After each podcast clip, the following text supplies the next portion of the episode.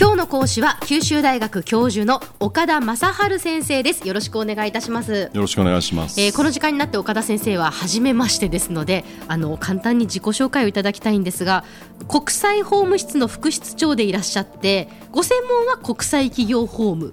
なんですね。でも、はい、あの非常になんかあの経歴がユニークでいらっしゃってニューヨークの弁護士の資格も持ってらっしゃる。はい。はい、ニューヨークにも結局8年いたんですけど、あそうですか。もともと民間企業に二十数年働いてまして、ええ、はい、でそれを辞めてふるさとの福岡に戻ってきた。はい、まあ、なんちゃって先生なんちゃって先生とそんな。で国際法務室でその教えてらっしゃってで今はそのソーシャルビジネスっていうことをまあ推奨してやってらっしゃる、はい、活動してらっしゃるっていうことなんですよね。そうです。あの2006年にノーベル平和賞を取られたムハマド・ユヌス博士、はい、えー、バングラデシュのグラミン銀行を作った方ですけど、はい、この方と旧大は実はあの翌年2007年から連携のプロジェクトをやってたんですけども、あの僕があの担当してた国際産学連携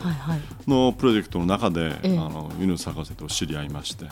であのユヌス先生が提唱されているソーシャルビジネスを、まあ、サポートしていくという、あの研究センターを学内に立ち上げて、で一応これは旧大のプロジェクトとして、あのユヌス先生をサポートしています。そうなんですね。今あの名前が出ました。ムハマド・ユヌスさん、はい、そのノーベル平和賞を受賞なさいましたけどグラミン銀行。このグラミン銀行っていうのはだからその何か目的を持って起業したいっていう人にでもお金がないっていう人にその無利子でお金を貸すよっていう。えー、ほぼ合ってますけど、えー、えーとまず無担保で少額の企業融資です、えー、ただあの利子はちゃんとつきます。あそうなんですね、はい、でしかもメインは今あのえー、グラミン銀行の借り手は850万人ぐらいいますけどそのうちの97%は女性です、うん、そうなんですか。皆さんと同じ女性。で女性たちが自分で事業計画を書きます、はあでそれを銀行のマネージャーに見せて、ええ、銀行のマネージャーがそれを見て例えば、えー、2000円借りたらそれで牛買ってきてで牛の乳を絞って牛乳を村中に売って回ってこれだけ収入があるからこれだけずつ返しますという事業計画を出して初めてお金が借りれます、ただし契約書も担保も一切いりません。そういう仕組みになってるんですね。でそのそういう銀行を設立したムハマド・ユヌスさん、うん、でそのムハマド・ユヌスさんが提唱しているのがソーシャルビジネスっていうことなんですよね。はい、はい、ですから先ほどの無担保少額融資は、ええ、そのソーシャルビジネスの一種類。一つの種類です。もう今すでには他のいろんなあのソーシャルビジネスが、えあのバングラデシュや世界各国に出てますし、実は福岡にも第1号ができたばっかりです。そうなんですね、はい、このソーシャルビジネスっていうのもちょっとこう分かりやすく説明すると、まあ、あれですかその、まあ、何かその目的を持って目標を持って起業するっていう、うん、その通りです、えー、ただもその目的が何かというと、えー、何らかの社会問題を解決するという目的です。ここが大事なんですね。そうです。その通り。だから普通の場合は、普通の会社はどんな企業であれ、利益の最大化。はい。1円でも多く儲けるというのが目的です、はい、なんやかんや言うても、いくらきれい事言うても、はい、でもこのソーシャルビジネスカンパニーは目的をそもそも目的を何らかの社会的な問題を解決する。ということを目的にする。それから2番目はそれに対しての出資者、はい、株主は自分の出資から利益は得ないどういうことかというとその出資をします。であのビジネスがうまくいけばそれを配当という形であの、まあ、配当をもらいます、ところがその配当の蓄積額が出資額までになったらもうそれ以上の配当はもらわない。だから出資者は出資額までは取り戻せるけれどもそれ以上の利益は得ない。そういう出資者だけが出資をする会社。でもう一つ大事なのは自立と持続です。ちゃんとこのソーシャルビジネスカンパニーは利益も上げて持続していく、はい、ちゃんと持続していかなきゃここが NPO とか NGO と違うあるいはボランティアと違うところ、要するに寄付とか補助金に一切頼らない、自分でちゃんとそのビジネスで利益を得ていく、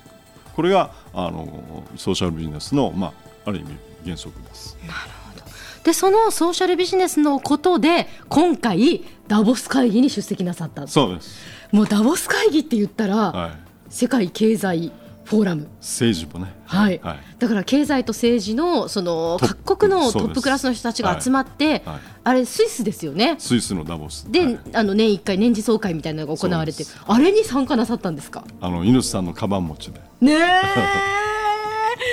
どんな場所なんですか、どんな会議なんですか？うん、そうですね。今年で43回目、はい、ですから1970年代にまずそのシュワブさんというあのおっさんが、あのアメリカとあのヨーロッパのそういう経済界政治政界の、まあ、キーパーソンを集めてそういう欧米のそういう基本的な政治あるいは経済の方向性をみんなで話し合おうぜって言って、まあ、最初始めたサロン的な会議がだんだんだんだん参加者も多くなり、アジアというか世界中から参加するようになって、はい、まあ、43回目を迎えたと。で今、だから経済でどういう問題に直面しているか、うん、政治がどういうことで大変かっていうことをやっぱ話し合う場なんですよね。で今年はあの弾力性ある活力。弾力性ある活力。わけのわからんタイトル。どういうことですか？それがテーマでした 要はあの、まあ、結局いろんな人たち集まって、はい、本当にあの例えばキッシンジャーも来てました。あのおじいちゃんも。だからジミー・ソロス。ジミー・ソロス？それからもちろんあのビル・ゲイツ。それからジェフリー・サックス、はいはい、もうそういうあとは、まあ、あの各政界からはあのメルケル首相とかあるいはキャメロンさんとか、はいはい、まあ、そういうあの政財界政界の人も集まって、それこそあの機関銃持ったスイス兵もいっぱい立ってるしもう VIP だらけじゃないですか。そうですね。だから警備も大変ですよね。世界各国から要人が来るってことですからね。マイナス15度のところに。もう僕は寒いのが苦手でもう嫌でしたけどでそこでそのいろんな会議が行われる。その会議に出席なさってそこにユヌスさんももちろんいらっしゃっててっていうことなんですよね、はい、ユヌスさんそこでやっぱ講演か何かなさるんですか？講演もあるしパネルもあるし、あとワンツーワンのミーティングがありいろいろ。要人と。はあ、じゃあその中で具体的にじゃあユヌスさんがどういう方たちと会ってどういうお話をなさったのかっていうのを次回教えていただきましょう、はい、えー、今日は九州大学の岡田正治先生にダボス会議に出席してというレポートの1回目でお話をいただきました。どうもありがとうございました。どうもありがとうございました。